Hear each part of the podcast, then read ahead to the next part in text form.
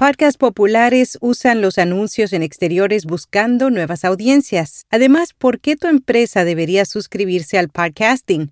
Yo soy Araceli Rivera. Bienvenido a Notipod hoy.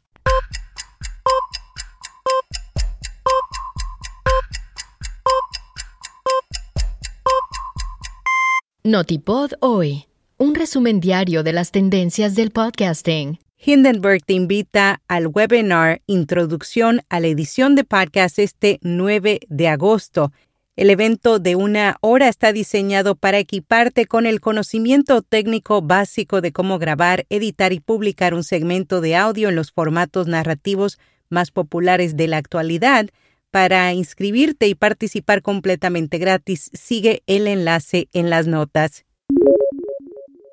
Los anuncios de podcast al aire libre están apareciendo en todas partes, desde paradas de autobuses hasta vallas publicitarias. Según Marketing Brew, antes normalmente los podcasts solo se promocionaban en otros podcasts donde los anunciantes tenían la seguridad de que llegarían a personas que ya son fans del medio. Entonces, ¿por qué hacer publicidad frente a una audiencia tan amplia? Las principales redes de podcast consideran que esta es una forma de llegar más allá de los oyentes típicos Slate debutó en su primera campaña de parcas de este tipo, colocando vallas publicitarias en sitios estratégicos. La publicidad estuvo activa durante un mes y vieron un estimado de 1,5 millones de impresiones cada semana.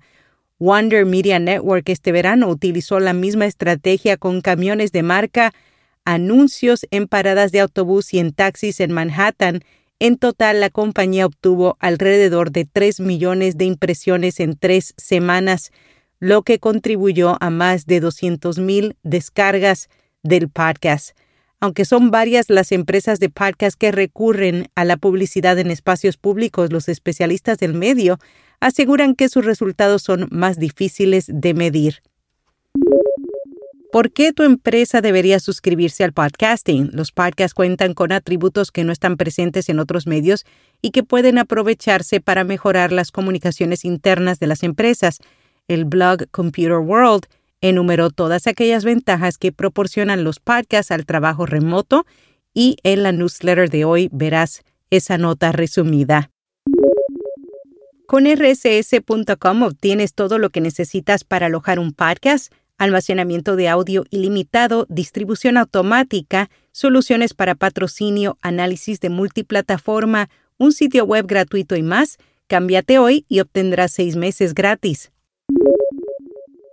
El blog HubSpot compartió todas aquellas recomendaciones que te permitirán vender, obtener más conversiones, aumentar el compromiso y generar lealtad a la marca, entre ellas Recomiendan que hagas que el tono de tu marca sea personal, accesible y atractivo, que hables en el idioma de tu audiencia, inyectes sentido del humor en tu contenido, mantengas un blog activo en tu sitio web, interactúes con tus fans, seguidores y comentaristas y pidas disculpas y desgracias cuando sea necesario.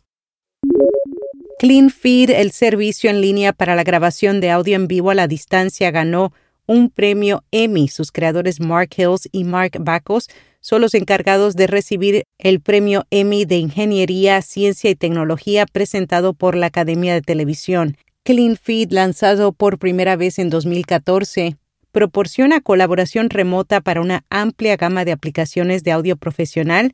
El premio honra su papel en la creación de pistas de audio para series de televisión como The Crown y The Walking Dead. Square Enix exige que un podcast elimine el guion filtrado de uno de sus videojuegos. La compañía japonesa no está de acuerdo que el podcaster Colin Moriarty en su podcast Sacred Symbols filtrara información sobre su juego Tomb Raider, a pesar de que Patreon se puso en contacto con él y le pidió que eliminara el episodio o de lo contrario su programa sería suspendido de la plataforma. Moriarty asegura que no lo va a hacer al menos que se vea obligado. En nuevos podcasts, el rapero 50 Cent anunció que producirá y presentará el nuevo podcast Cuate Gemelo, La caída del Chapo. Los capítulos abordarán la historia de los gemelos Peter y Jay Flores, dos de los narcotraficantes más grandes de Estados Unidos, y cómo ayudaron a acabar con el narcotraficante El Chapo.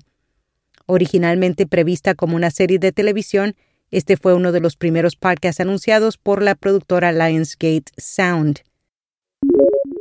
En la newsletter de hoy te hablamos de una nueva interfaz para crear podcast, videos y hacer streaming. Se trata de la DX2. También te comentamos los detalles del informe de oyentes de Podcast Latinos 2022. A través de un seminario web se compartirá la información que se obtuvo en el tercer informe anual sobre los hábitos de consumo y preferencias de los oyentes. Será presentado por Gabriel Soto, director senior en Edison Research, y Elsie Escobar, gerente en Libsyn. Esto será el 16 de agosto. En podcast recomendado el Cyber Diario de David Arraez, una charla diaria en directo por Twitter Spaces sobre actualidad, tecnología y social media. Y hasta aquí, no tipo de hoy. Emisor Podcasting presenta Podcast Fest Latam 2022, la tercera edición del festival de audio más grande de América Latina Miércoles 17 y jueves 18 de agosto, acceso gratuito con previa inscripción. Detalles en podcastfestlatam.com.